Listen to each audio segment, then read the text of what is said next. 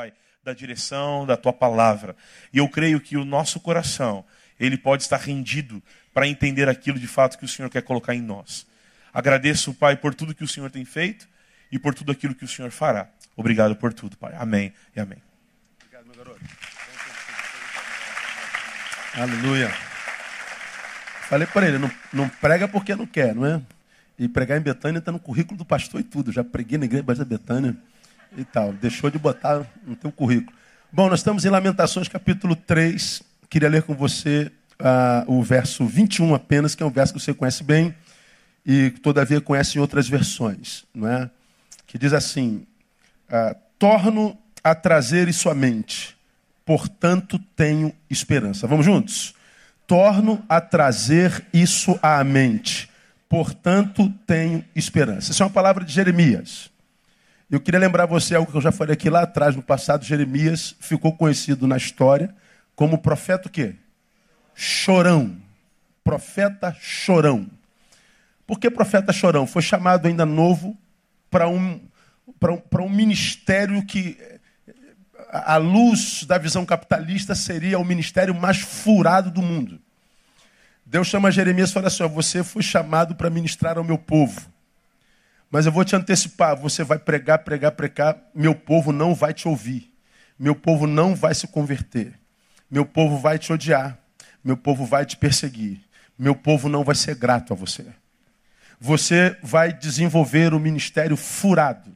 Você vai desenvolver o ministério de semeadura, mas quem vai colher é quem vai te substituir. Então você vai semear sem colher. E Jeremias sofreu durante todo o seu ministério, e há textos no seu livro que diz que ele pede ao Senhor que o seu, seu, seus olhos se transformem em rios, ou se transformaram em rios de tantas lágrimas que ele, que ele desenvolveu por causa do desenvolvimento do seu ministério. Bom, talvez por isso, por causa do seu chamado, isso é uma elucubração, Deus tenha permitido somente a Jeremias escreveu um livro chamado Lamentações de Jeremias. É o único profeta que tem um livro chamado de Lamentações. Talvez como quem diz, eu sei quanto que você vai sofrer vou deixar você escrever um livro só com as suas lamentações. Eu creio nisso de verdade. É único. Por que um livro de lamentações de um sujeito? Ah, por causa das experiências dolorosas, por causa das experiências difíceis que esse sujeito viveria por projeto meu, por intenção minha. Então Jeremias ficou conhecido como profeta chorão. Nesse livro, Lamentações de Jeremias, ele escreve esse capítulo 3 que é fenomenal. Um livro que, se você. Um, um capítulo que, se você não ler direitinho, parece que o camarada tem bipolaridade. Você vai ver já já. Até um versículo ele é uma coisa, do outro versículo em diante, ele é uma coisa completamente oposta, não é uma coisa semelhante. Ele parte de um polo a outro, assim, de, uma, de um versículo para outro, que a gente fala: esse cara, esse cara é bipolar, meu irmão, não é possível, esse cara está doente. Mas não, é porque esse versículo 21 muda a história do homem que lamenta, do, do, do Lamentações de Jeremias. Ele diz: é, torno a trazer isso à mente, portanto tem esperança. Você vai na JFA Revista e Corrigida, uma nova versão, uma outra versão da Bíblia, está escrito lá assim: ó, disto me recordarei no meu coração. Por isso tenho esperança. Numa versão, torno a trazer isso à mente. Ele está falando de uma produção mental. Na, na JFA Revista Corrigida, disto me recordarei. Outra versão, mas está falando de uma produção mental. Se você vai na Bíblia de Jerusalém, já tem uma outra tradução. Eis o que recordarei ao meu coração, porque eu espero. Outra produção mental, está falando de produção mental. A nova versão internacional, a NVI diz: Todavia, lembro-me também do que me pode dar esperança. Ana Paula Valadão lá atrás, uma, no iníciozinho lá do, do, do, do Diante do trono, é, é, produziu uma música, compôs um. Quero trazer a memória aquilo que me dá esperança. Quero trazer à memória aquilo que me dá esperança. É, em cima dessa letra, dessa, dessa, desse versículo. E essa música tomou o Brasil, porque fala do quê? De uma produção mental. Isaías está dizendo, é um exercício subjetivo, é meu, é intransferível e acontece aqui na minha cabeça. Eu quero trazer a memória. Então ele está dizendo, eu vou exercitar um poder que eu tenho na mão. Que poder é esse, Jeremias? De trazer à minha mente o que eu quiser. De mergulhar no baú das minhas memórias e trazer das minhas memórias o que eu quiser para a minha vida. Então ele está falando de um momento de reflexão. Ele está falando de um momento de mergulho no ser. Ele está falando de um tempo de solitude com Deus, consigo mesmo e com a sua história. Eu acho isso bacana pra caramba. E você vai ver o resultado desse exercício mental, porque mudou completamente a estrutura e a história desse camarada que escreveu Lamentações de Jeremias. Por que, que eu ministro essa palavra nessa manhã, irmãos? Nós, nós estamos vivendo um tempo muito ruim na história da humanidade e de forma muito especial no Brasil. Nós nos tornamos, como sociedade, principalmente a brasileira e a carioca, lamentavelmente, uma sociedade composta por gente completamente pessimista. As circunstâncias nos tornaram pessimistas. Vivemos, como você não tem ouvido falar desde, desde o início do ano, uma incredulidade ampla, total e restrita. Não acreditamos em mais coisa alguma, em ninguém, não acreditamos em instituição, não acreditamos em mais nada, não acreditamos no presidente, no político, no pastor, não acreditamos muitas vezes na esposa, no marido, não acreditamos na santidade do sujeito, na verdade dele, não acreditamos nas instituições, não acreditamos em mais nada. Nós estamos vivendo esse momento político, social e econômico no Brasil, e as eleições de 2018 já estão tá aí, e a gente está pensando, meu Deus, quem que a gente vai botar na presidência desse país para trazê-lo à tona de, de volta? Em quem a gente consegue depositar confiança hoje? Pô, essa semana Écio que foi é, liberado para voltar para o Senado e vai ser julgado por umas outras causas, ele faz um apelo ao Supremo para que o Gilmar Mendes o julgue. Eu falei, gente, agora o bandido escolhe o juiz que vai julgá-lo. Mas por que você quer o Gilmar Mendes? Parceiro, parceiro, você é parceiro. Tamo junto. Veja, eu escolho o juiz que vai me julgar. Por que, que eu escolho o juiz que vai me julgar? Porque aquele juiz libera todo mundo. Nós não acreditamos na justiça. Nós não acreditamos nos nossos agentes de justiça. O pessimismo é amplo, total e restrito. O que será de nós? Só Deus sabe.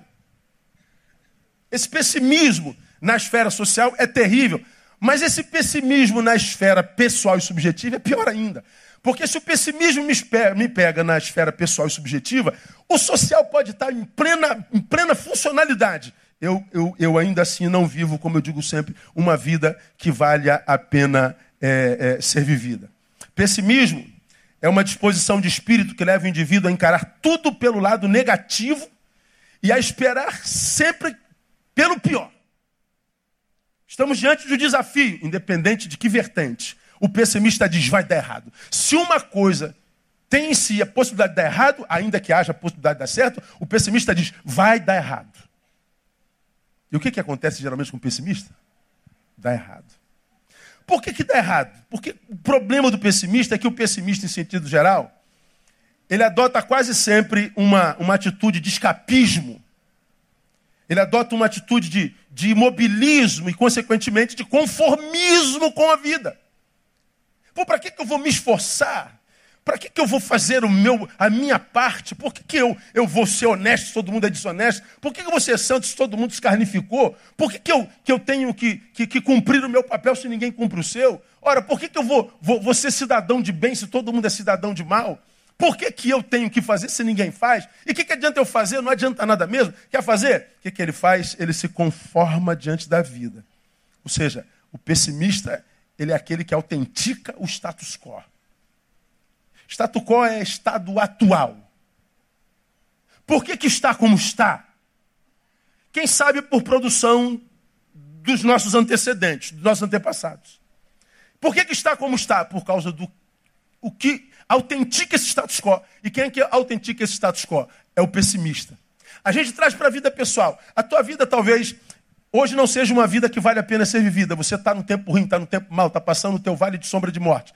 Por que, que você está assim? Fulano pode ter te, te, te, te colocado aí onde você está. A, a, a, as circunstâncias te trouxeram até aqui onde você está. As dores da vida te trouxeram aqui até aqui onde você está. Mas se aqui onde você está você for pessimista, quem autentica esse status quo é você. E como você tem aprendido, se você é pessimista e autentica o que fizeram contigo, culpada, a culpa não cai mais sobre quem fez a você, mas a você que continua fazendo consigo mesmo. Jean Paul Sartre. Não é o que fazem conosco, mas o que nós fazemos com o que fizeram conosco. Qual é o problema do pessimista? Ele é o autenticador do status quo na vida subjetiva. E ele, como cidadão, como ser social, ele autentica essa desgraça que está aí. O pessimismo é uma desgraça. Agora, tem como ser pessimista nesse país? Ou melhor, tem como ser otimista? É um, é um, é um exercício bastante difícil. Mas toda vez que a gente diz que uma coisa é muito difícil, nós estamos ao mesmo tempo dizendo, é possível. Então, se é possível, ainda que difícil, vamos tentar mudar a sorte. E vamos começar a mudar a nossa própria sorte. Ainda há esperança, porque ainda há um Deus no céu. Glória a Deus, amado. Vamos aplaudi-lo, porque nós temos a quem clamar, nós temos em quem confiar. Há esperança. Agora, quando eu leio o, o Homem da Lamentação, torno a trazer isso à mente. Eis o que recordarei. Todavia me lembro também do que pode me dar esperança. Então aprendo com Jeremias que a nossa vida é a consequência dos pensamentos que dominam a nossa mente.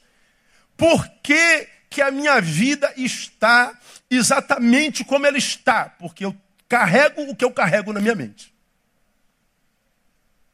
Vai mastigando aí, vamos aprofundar um pouquinho. Por que, que eu estou como estou? Por que, que você está exatamente como você está? Por causa daquilo no que você acredita hoje a respeito de si, a respeito de Deus, a respeito da vida. Não, pastor, estou aqui porque desde criança meu pai disse que eu sou um fracassado, que eu não ia dar em nada, que eu era uma derrotada. Bom, isso foi o que teu pai disse a teu respeito. E o que, é que você pensa a teu respeito? Eu penso que meu pai tem razão. Então, o que, é que paralisou a tua vida? Foi o que teu pai disse? Não, foi o que você acreditou, é o que você carrega aqui. Porque eu e você poderíamos citar um monte de gente que ouviu a mesma coisa, ou coisa pior, que foi tocada, que foi abusada, foi vilipendiada, foi maltratada, além de ouvir o que ouviu, e a despeito disso não acreditou ser aquilo que disseram a seu respeito e acenderam. Por que, que acenderam? Por causa do que carrega aqui. A nossa vida será sempre a consequência dos pensamentos que dominam a nossa mente.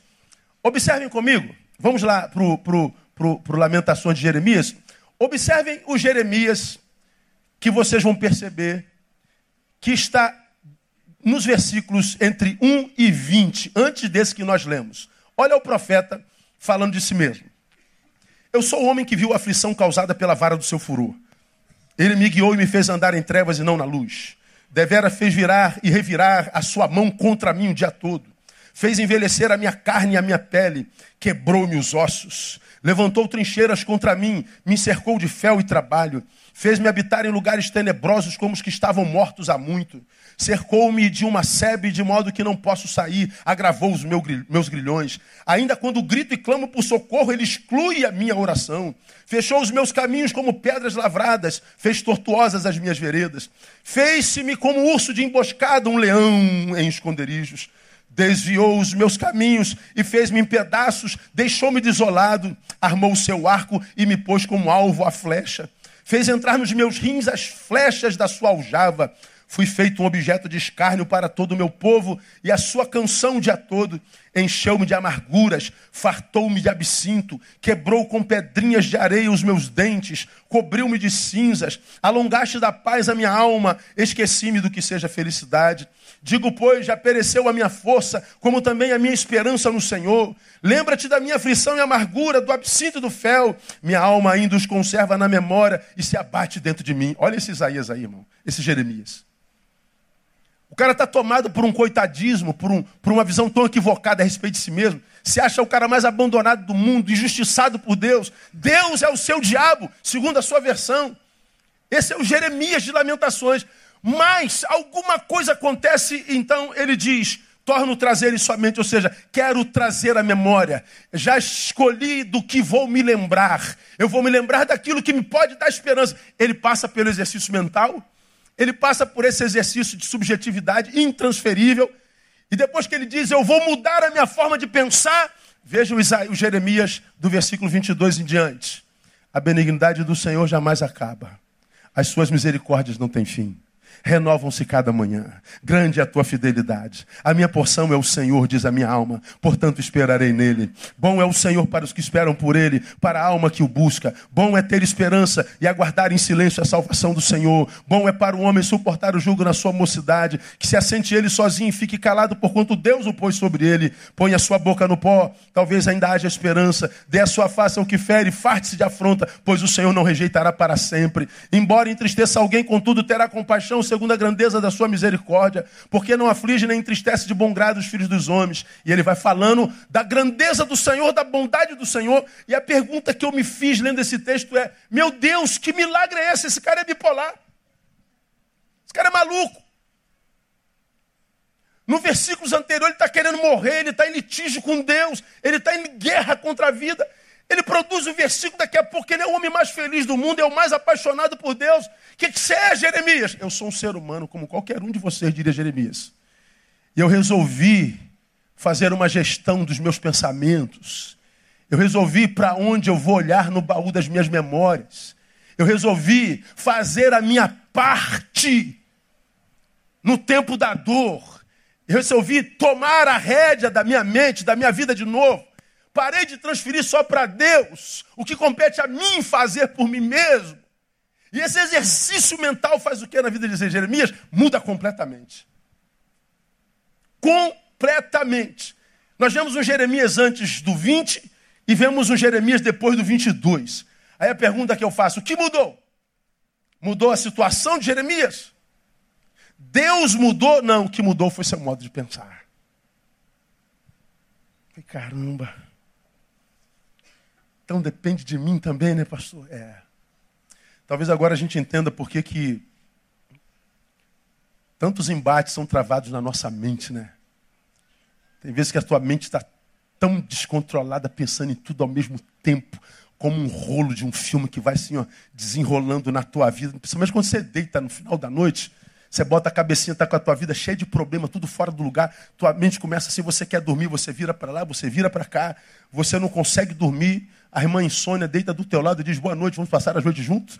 Aí você passa a noite com a dona insônia. E a tua mente não para, você vai lá no, na, na, cozinha, toma um leitinho morno. Dizem que leite morno dá sono. Nunca me fez dormir um leite sono na minha vida. E, e, e conta, conta carneirinho. Tu já chegou a 399 milhões de carneirinho e a dona insônia está lá. A tua mente não para. Tua mente é um computador descontrolado. Você diz, meu Deus, eu preciso dormir. Mas a tua mente está descontrolada. Não dorme bem, acorda mal, acorda mal, tem mau dia. Se tem mau dia, não dorme bem de novo. Se não dorme bem, acorda mal de novo. Isso vai virando um ciclo que vai desqualificando a nossa vida. E a gente diz: Meu Deus, o diabo está se levantando contra mim. Não, nem sempre é o diabo, também ele. Mas basta que a nossa mente trafegue com liberdade em nós. Jeremias está dizendo: Eu mudei a modo de pensar e a minha vida mudou. Às vezes, parece que a, é, a nossa mente é, é, é, como aquele, aquele mutante que tem no filme aí dos mutantes, o careca da cadeira de roda, como é o nome dele? Hein? Xavier. O Xavier, no início do filme, lá, aqueles filmes é, que mostraram ele jovem, quando ele não conhecia o dom dele, ele ouvia as vozes de todos os seres humanos do mundo. E era aquele vucu-vucu. Meu Deus, eu estou ficando maluco, pelo amor de Deus. Eu estou ouvindo tudo. Ou seja, ele tinha tudo, menos ele. De repente, era assim a mente do gadareno. Qual o teu nome? Legião. Por quê? Somos muitos. Você já me fala sobre isso aqui. Muitos em um, impedido esse um de ser ele mesmo. Por que, que Jesus age na vida do gadareno? Porque Jesus percebe que na vida do, gadareno só não havia o gadareno. Havia todas as outras vozes, todos os outros seres. Havia todos os tipos de manifestações, menos a humana. E toda vez que Jesus percebe que há um ser humano, que no qual não há humanidade desenvolvida, ele está diante de uma abominação. Ele intervém. E o que que incapacita um ser humano de viver a humanidade plenamente? Muitas vezes as muitas humanidades intrometidas em nossas vidas, as vozes que são lançadas sobre nós, as confusões mentais que são produzidas pelas opiniões alheias, pela necessidade de responder à demanda do dia a dia, a nossa mente vai se tornando um, um, uma coisa tão cheia de vozes que a gente já não consegue se ouvir e chega um ponto que a gente já não consegue se achar em nós. Jeremias está dizendo: Eu estou ficando louco. Então ele para e diz: Não, não, não, não. Vou ressignificar. Eu quero trazer à memória, não isso que está me tirando sono, não essas desgraças todas, essas vozes todas que falam de mim, sobre mim, mas que nada de mim conhecem em essência. Eu quero trazer agora o que me dá esperança e ele consegue mudar a sua vida. Deixa eu falar para você aqui, irmão, talvez não te interesse não, mas hoje não há nada que me canse mais na vida do que tentar manter a minha mente em ordem. A luta que eu, particularmente, você deve passar por isso também, travo dentro em mim para que as muitas vozes que eu ouço o tempo inteiro, o dia todo, há quase 30 anos, algumas vozes parecidas com a minha, que às vezes eu confundo como se minha fossem, algumas vozes tão antagônicas às minhas que eu digo, meu Deus, não é possível que ele esteja olhando para a mesma pessoa, porque às vezes o conceito que eu tenho de mim, o conceito que ele tem de mim é tão distinto que eu falo, meu Deus, como pode? Estamos olhando para a mesma pessoa. Tantas vozes, tantos apelos, tantas necessidades, tantos desejos de respostas, tantas projeções. E para que a gente não sucumba diante dessa vida louca que nós vivemos todos, porque vivemos em rede, e a gente não se perca nela, nós temos que achar um tempo como Jeremias para dizer: Eu preciso me achar de novo no meio dessas muitas vozes que me dizem o que devo ser. Isso cansa. Portanto, minha igreja lembra? Você já sabe disso. A verdadeira batalha espiritual se dá na mente. A verdadeira batalha espiritual acontece no campo das ideias. É aqui. Porque se aqui o inimigo, seja ele quem for, tem o domínio, ele leva tudo junto. Se dominar minha mente, leva meu coração. Se dominar minha mente, leva 1,86m de homem. Se dominar minha mente, leva meu saber. Se domina minha mente, leva minha esperança. Se domina minha mente, leva minha fé. Então, quando se ouve falar em batalha espiritual no Evangelho, nós estamos falando, portanto, de dois seres distintos que lutam por alguma coisa. Se é a luta da luz contra as trevas, pelo que é essa luta? Pela tua mente. Mas os evangélicos continuam lutando contra os demônios que vêm à igreja. Você já viu falar sobre isso aqui? Todo demônio que está alojado na batata da perna, no cóccix dessa criança, no baço, no rim, vai se manifestando no nome de Jesus, aí aparece lá a irmãzinha endemoniada. Vem para o púlpito, bota a mão para trás. Teu nome, endereço, quem te mandou? É um show pirotécnico. Nome de Jesus, sai.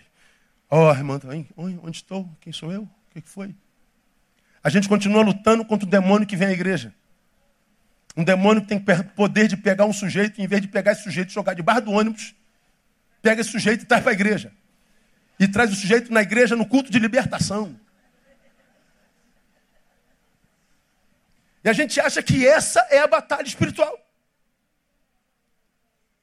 Quando muitas vezes você está aqui, ó, não há demônio nenhum te fazendo fazer com, falar com voz de, de homem se você é mulher e vice-versa. Não há demônio nenhum te queimando a carne, mas de repente existem dezenas deles te impedindo de ouvir o que Deus está falando, te produzindo distrações, te produzindo um momentâneo transtorno de déficit de atenção. Porque ele sabe que quem domina a mente leva tudo. É na batalha, a batalha se dá pela mente. Lembra? Quando você vai a 3 de Gênesis, quando o pecado entrou na, humanidade, primeira coisa que Satanás faz para ganhar essa guerra e contaminar o projeto de Deus é contaminar a mente da mulher. Olha o que diz o texto. Ora, a serpente era o mais astuto de todos os animais do campo que o Senhor Deus tinha feito. Esta disse à mulher: ah, Eva, faz favor, chega aqui. É assim que Deus disse: Não comereis da árvore do jardim? Das árvores do jardim? A mulher disse à serpente: Não, do fruto das árvores do jardim nós podemos comer. Mas do fruto da árvore que está no meio do jardim, disse Deus: Não comereis dele. Nem toca nisso, para que não morrais. Aí vem o diabo e diz assim: Certamente não morrereis. Morro ou não morro? Pô, Deus disse que eu morro.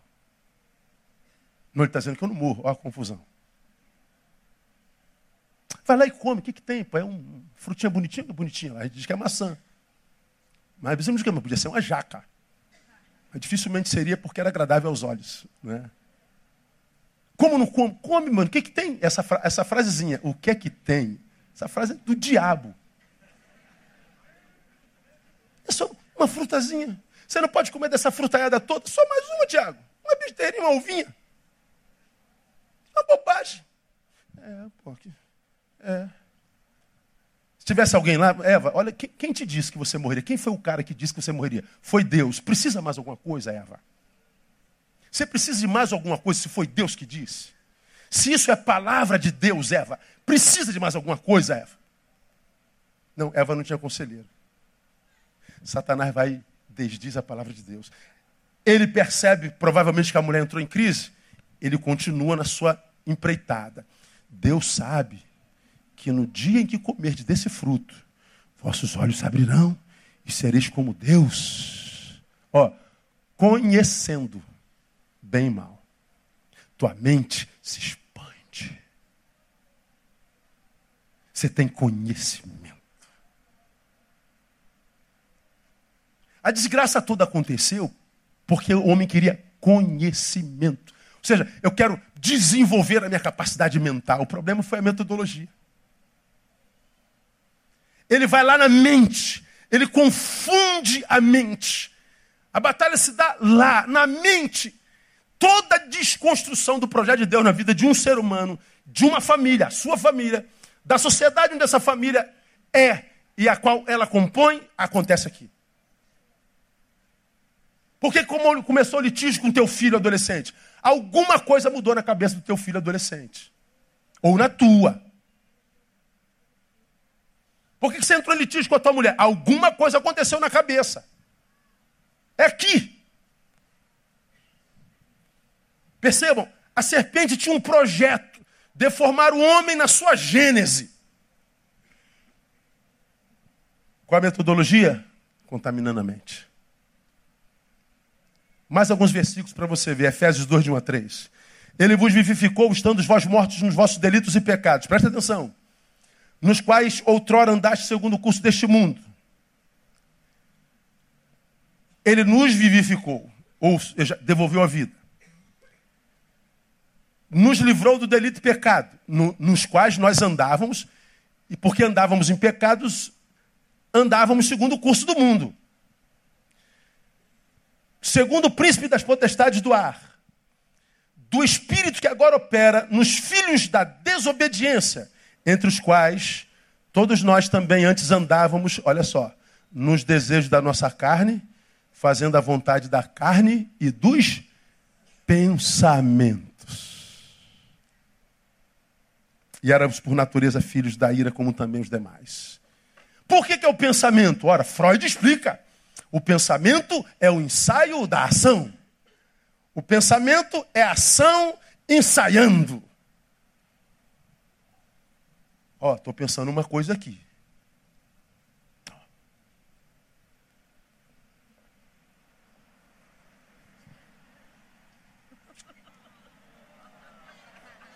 O que, que eu acabei de fazer? Me digam vocês. Descrevo. Eu fiz o quê? Dei um beijo aonde? Na testa da André, que estava gelada. Ela pensou que ia fazer. Ela perguntou. Aonde que o beijo na testa da André começou? Aqui. Aquela ação foi ensaiada aqui.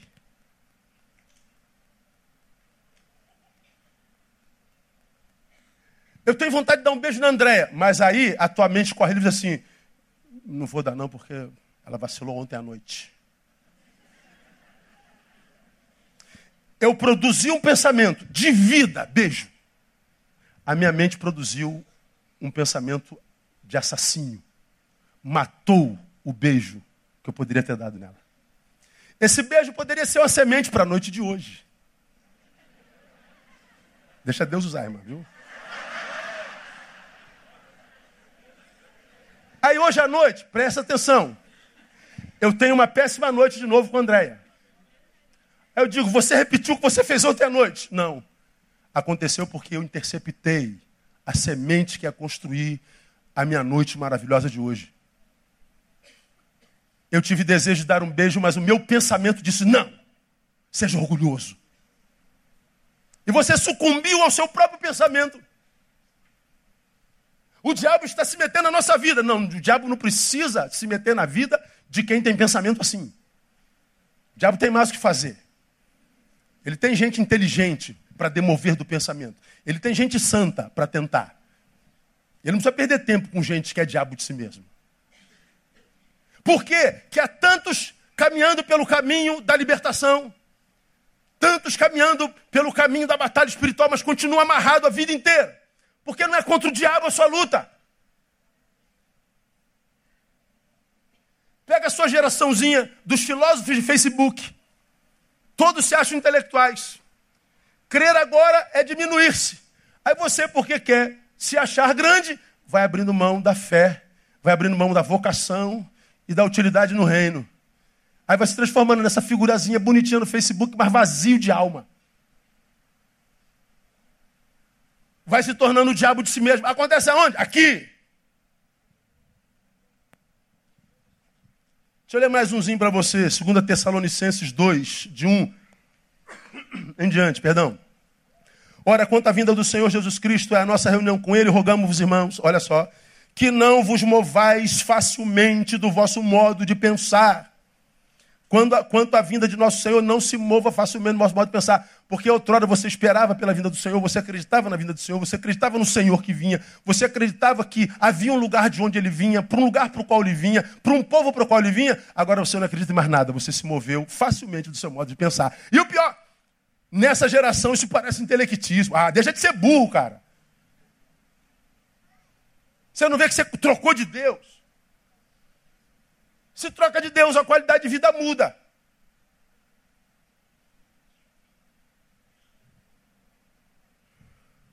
Vamos continuar. Não vos movais facilmente do vosso modo de pensar, nem vos perturbeis, quer por espírito, quer por palavra, quer por epístola, como enviada de nós, como se o dia do Senhor já estivesse perto. Ninguém de modo algum vos engane, porque isto não sucederá sem que venha a primeira apostasia e seja revelado o homem do pecado, filho da perdição então ele está dizendo, antes da apostasia geral, ou seja, é, a, a ideia de Paulo é que antes da vinda do Senhor vai haver uma apostasia geral. Os que têm fé vão deixar de crer geral. Vai ser um negócio assim, sem precedente na história da humanidade. Para mim, esse tempo chegou. Porque os que dizem crer estão dentro da igreja não mostram fruto de que crer coisa nenhuma. É só, só mercado. Só blá blá blá. Pelos frutos conhecereis. É, nunca tivemos tanta gente dentro da igreja, nunca tivemos um Brasil tão ruim. Nós não vemos os frutos fora dos que estão dentro. Então a nossa fé é discursiva. Temos religião, mas a nossa mente não é dominada por ele. Então perdemos o poder de influência. O poder de, da igreja não é de aglutinação, é de dispersão.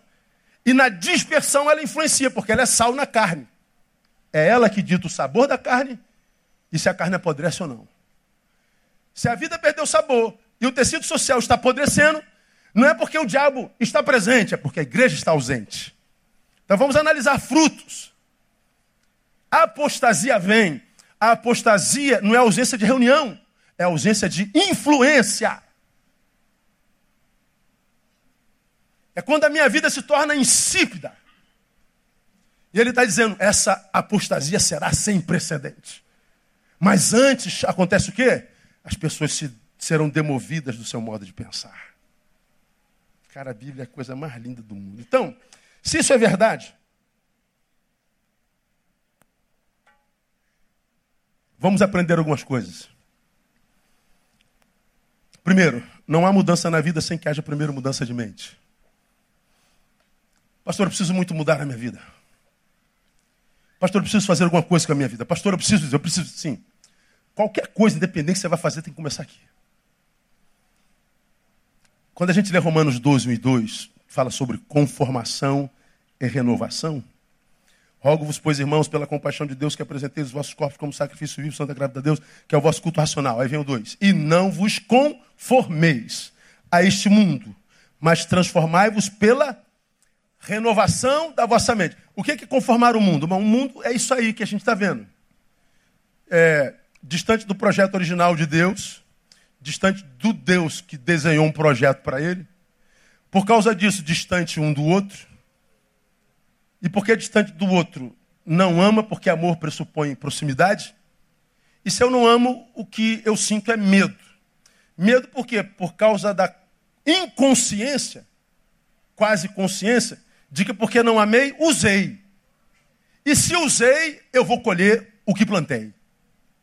O medo não é só porque o outro é uma ameaça a mim, é porque eu tenho consciência de que o que eu plantei lá é um fruto que eu vou colher terrível. Então o mundo é assim. Então ele diz: como que você não se transforma nesse mundo? distante do próximo, distante do Deus, distante do projeto de Deus para a tua vida, diante do Deus que desenhou um projeto. Como é que você não se transforma nesse mundo? Ó, renovando mente.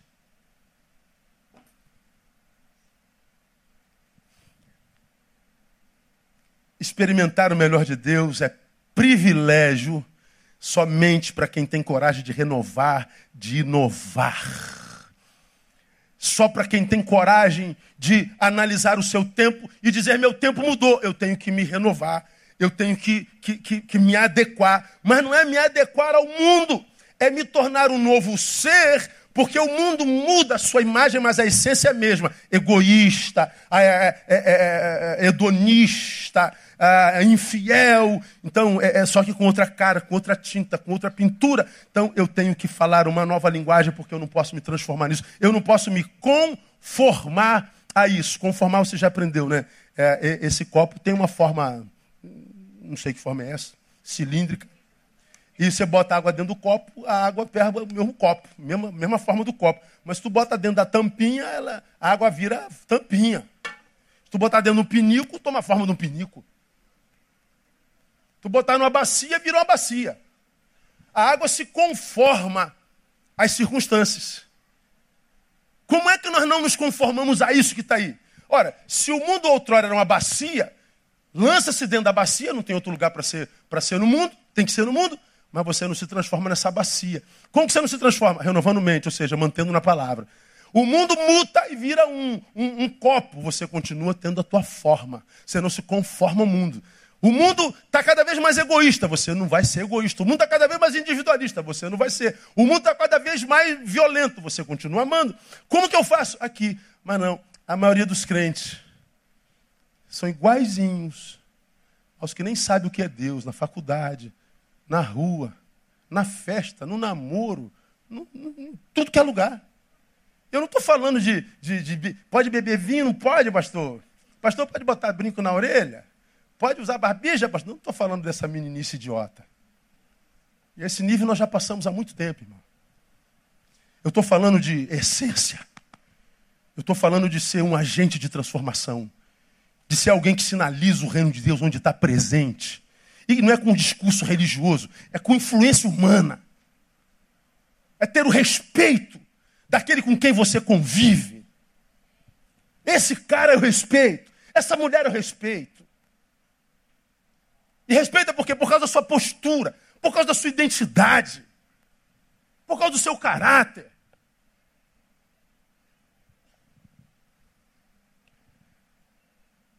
Ou eu mudo a mente, ou tomado pelo pessimismo, eu autentico o status quo.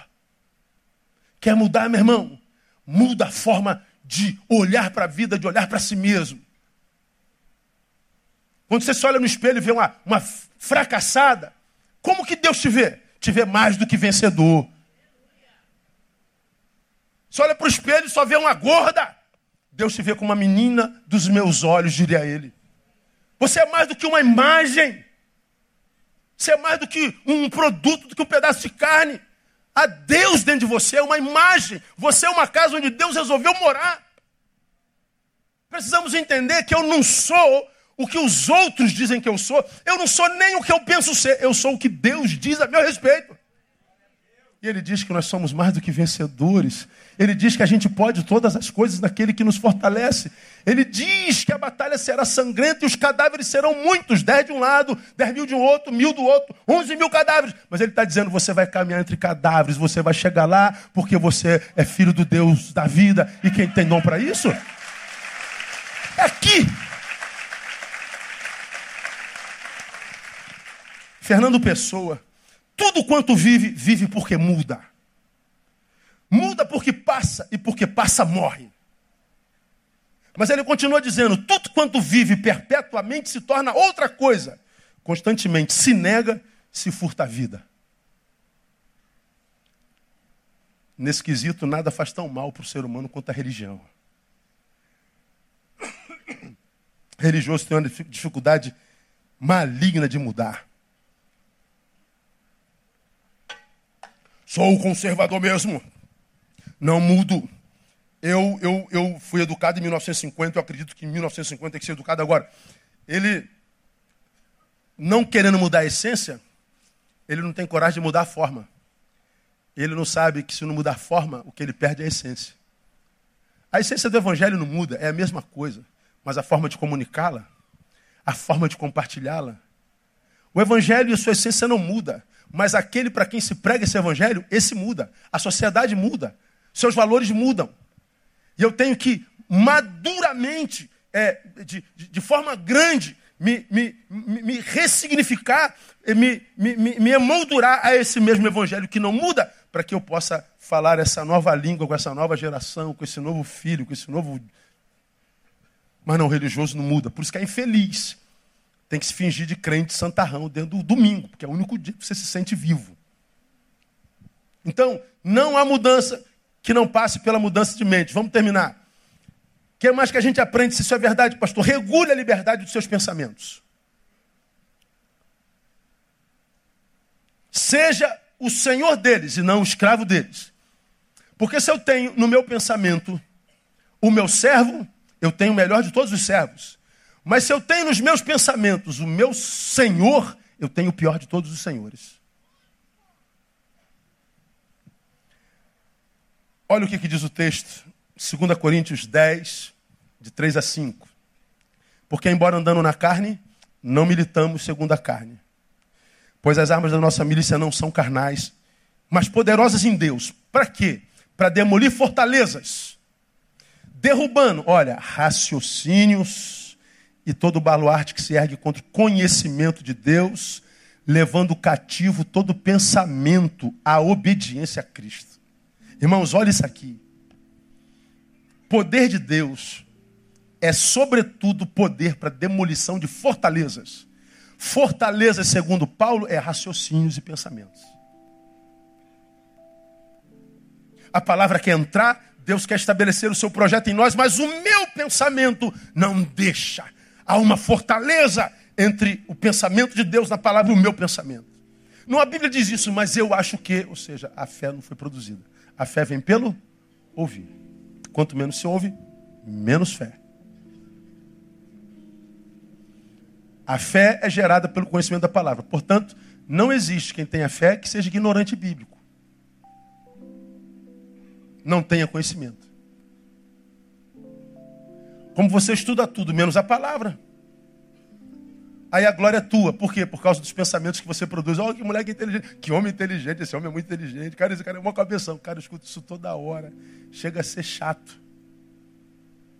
O tempo todo a inteligência do pastor. O pastor é muito inteligente, muito inteligente.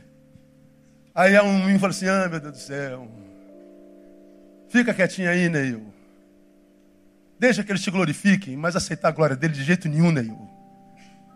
Você sabe que você não é nada disso, Neil. Isso é, isso é, é parte que eles conhecem de você, Neil. Pega o conhecimento que você tem de si mesmo, Neil, veja como você já podia ser melhor, Neil. E não é melhor, Neil, porque você ainda está em guerra com alguns pensamentos teus, Neil. Então nunca acredite, Neil, que a forma como eles te enxergam é o que de fato você é. Você se enxerga, rapaz.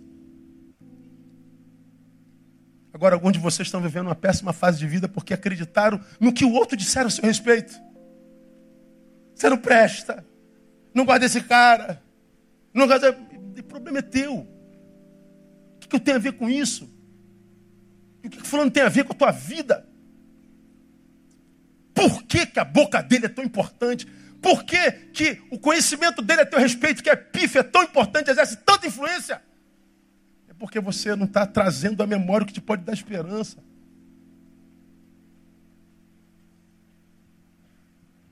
Poder de Deus é poder, sobretudo, para demolição de fortalezas, e fortalezas são raciocínios e pensamentos. Cure, nos seus livros, faz menção sobre síndrome do pensamento acelerado, você já leu Cure. Ele fala que a gente é, vive num tempo tão, tão, tão corrido, são tantas informações, aos milhões. Tu pega um celular desse, sei lá, o meu é uma porcaria de celular. O celular, para mim, só precisa falar, né? 300 metros. Eu nunca vou, mergulhar 300 metros. Para que eu quero um celular que vai 300 metros? O relógio, um quilômetro de profundidade. Eu não nado nem na piscina. O relógio só precisa marcar a hora. É igual o celular. Eu no Samsung G4. Já tenho 12, se eu não me engano, sei lá que jeito Eu tenho esse troço tem uns dois anos. Eu não sei mexer num décimo disso aqui.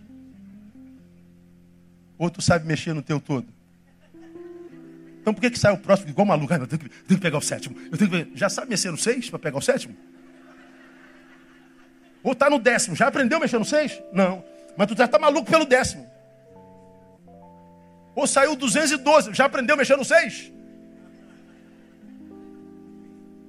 Informação, informação, informação, informação. Você não consegue processar essas informações todas. Esse troço fica como letras soltas dentro de você. Pensamento acelerado. É o descontrole dos nossos pensamentos. E esses pensamentos descontrolados poluem a nossa mente, confunde a trajetória da nossa existência, como ele disse, dependendo nosso, da nossa gestão de pensamentos, nós construímos em nós jardins ou favelas. Eu não estou falando favela com pejor, é, de forma pejorativa, não, porque a gente é uma comunidade de favela, uma, de, de, uma grande favela. E nós amamos isso. Estou falando de infraestrutura, estou falando de arrumação, Estou falando que aqui a favela é diferente da Zona Sul. Você pode construir jardins ou pode construir favela. Depende daqui. Nós precisamos manter nossos pensamentos sobre controle, com caçar a sua independência. Isso, irmão, requer muito esforço e disciplina. É como quem luta contra a síndrome do pânico. Só quem tem pânico sabe o que é isso. Quem não é pensa que é frescura, né? Deixa de ser fresca. Tem nada aqui. Para de palhaçada. Que não bobeira. TTT, TTT. É porque ele não sabe. E ele não sabe nada, porque se ele soubesse, ele não falaria isso. O pânico vem de uma forma tão, tão descontrolada, é um algo que te toma, que parece que não cabe dentro de você. E a vontade que quem tem pânico tem é de sair correndo porque parece que ele está debaixo de uma ameaça que é mortal. É irracional, não tem para onde correr, não tem ameaça nenhuma. Como que em alguma instância a gente ajuda a combater o pânico? Quando vem o medo, ele começa devagarinho e vai crescendo. Há uma parte do teu cérebro que diz: olha, ameaça, ameaça à frente. Pô, aí você, você tem que tomar o teu pensamento com muito esforço. Fala assim: não, não tem ameaça nenhuma aqui olha para a tua frente, olha para a tua direita, seu marido está aqui do lado, seu, seu sua esposa está aqui, você está dentro da sua casa, seu filho está dormindo ali, não tem ameaça nenhuma, então Neil, para com isso. Fica firme, não há. Por quê? Se você não faz um esforço para produzir um pensamento contrário ao medo, ao pânico, ele, ele, ele, ele, o pânico vai trafegar dentro da tua cabeça livremente. E ele leva teu corpo inteiro, como já falei aqui. Se você não produz um pensamento contrário a esse pessimismo, ele vai continuar trabalhando e dominando o espaço. Quando você começa a produzir um pensamento contrário, você já tomou um espaçozinho dentro do teu cérebro. Portanto, o pânico já não tomou tudo. Se você continuar fazendo, você vai ganhando espaço, ganhando espaço, ganhando espaço, ganhando espaço, com a ajuda de medicamento, com a ajuda do terapeuta, com a ajuda de Deus e do Espírito Santo, você vai tomando as rédeas do teu pensamento de novo. Nós precisamos vencer esse pessimismo dentro do qual nós fomos mergulhados por causa das circunstâncias desse bendito país, que do qual a gente já não tem mais orgulho. Precisamos voltar a acreditar, se não nas circunstâncias, nas instituições, em nós. Nós precisamos tomar a rédea e trazer à memória o que pode nos dar esperança. Foi Voltaire quem disse: quando não há entre os homens liberdade de pensamentos, não é liberdade. Se eu não tenho meus pensamentos sob controle, eu não tenho liberdade alguma, embora possa fazer e ir aonde quiser. Toda vez que eu vou, eu vou para me matar um pouco mais. A liberdade se dá aqui. Termino citando Pedro. Pedro, no capítulo 2, versículo 19, parte B, ele diz assim: Porque de quem um homem é vencido, do mesmo é feito escravo. Porque de quem um homem é vencido, do mesmo, esse homem é feito escravo. Agora, qual o problema disso? Para a liberdade, Cristo nos libertou. Se pois o homem vos libertar, verdadeiramente sereis livres. Como que, se eu sou verdadeiramente livre em Cristo, para a liberdade eu fui chamado, esse é o meu chamado, como que eu posso ser vencido a, a, a, e me tornar escravo de alguém? É, eu posso ser um livre de tudo, menos livre para viver a liberdade. Olha aí, você está numa cadeia, você está aqui no teu gueto, você está na tua vidinha, mas as paredes são invisíveis, viu, Neu? Essa porta não tem cadeado, não, Ney. Não há leões na rua, não, Neil. Caminha livre, Neil. Vai, Neil. Você é livre, mas eu sou livre aqui? Não. Então, embora seja livre, eu não sou livre para viver minha liberdade. Vou viver aquém das minhas possibilidades.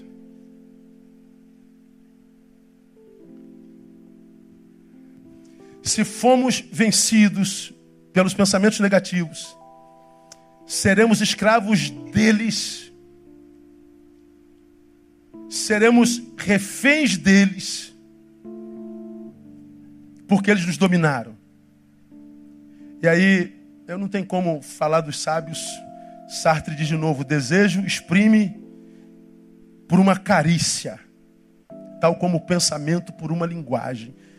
Como é que eu, eu exprimo? Como é que eu, eu, eu, eu materializo meu desejo? Por afetos, carícias. Como é que eu, eu exprimo, como é que eu libero o meu pensamento? Pela linguagem. Agora, se o meu pensamento me dominou, eu não tenho liberdade de pensamento, o que, que acontece? Eu não me expresso por linguagem, eu vou me introvertendo. Eu falo cada vez mais, me comunico cada vez mais. Eu vou me virando uma ostra porque meu pensamento não é livre, meu, minha linguagem não é boa e nós somos seres de comunicação.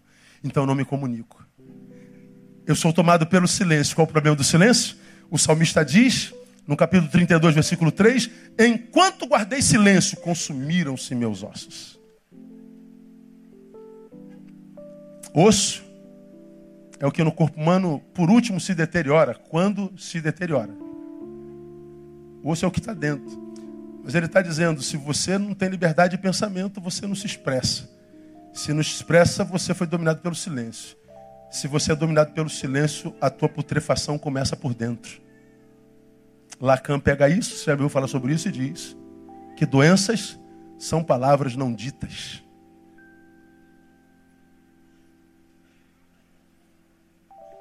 A fala some quando fui dominado em meus pensamentos. Então, meu irmão, a, a minha sincera oração, meu desejo mais verdadeiro para vocês que congregam aqui nessa comunidade, eu não posso salvar o mundo, a não ser alguns.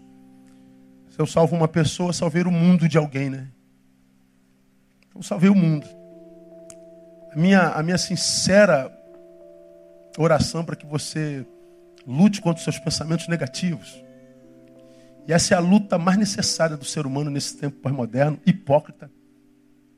Essa é a luta mais necessária de um servo de Deus, para que você não seja arrebatado pelo mundo, para que você não seja produto da projeção do inconsciente coletivo dessa geração, para que você não seja um produto do desejo alheio, mas que você, tendo liberdade de pensamento, consiga, consiga se transformar naquilo ou naquele que você é em Deus.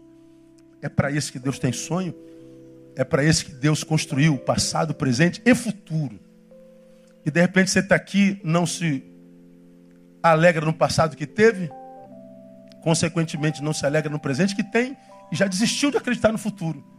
Mas lembra, Deus construiu para você passado, presente e futuro. Se você não teve passado nem presente, dá para mudar no presente e construir um bom futuro. Cito e termino de novo Chico Xavier. Mate-se crente. Eu não posso voltar e fazer um novo começo. Mas eu posso mudar e fazer um novo fim. Eu não posso voltar ao passado e fazer um novo começo. Mas eu posso mudar no presente e fazer um novo fim. Aonde que a mudança acontece? Aqui, na cabeça. Então, cabeção, consagra essa mente ao Senhor Jesus, gasta tempo com Ele e vai viver a vida que Ele sonhou para você, porque é direito teu em Cristo Jesus, nosso Senhor. Aplauda Ele, vamos orar, vamos embora.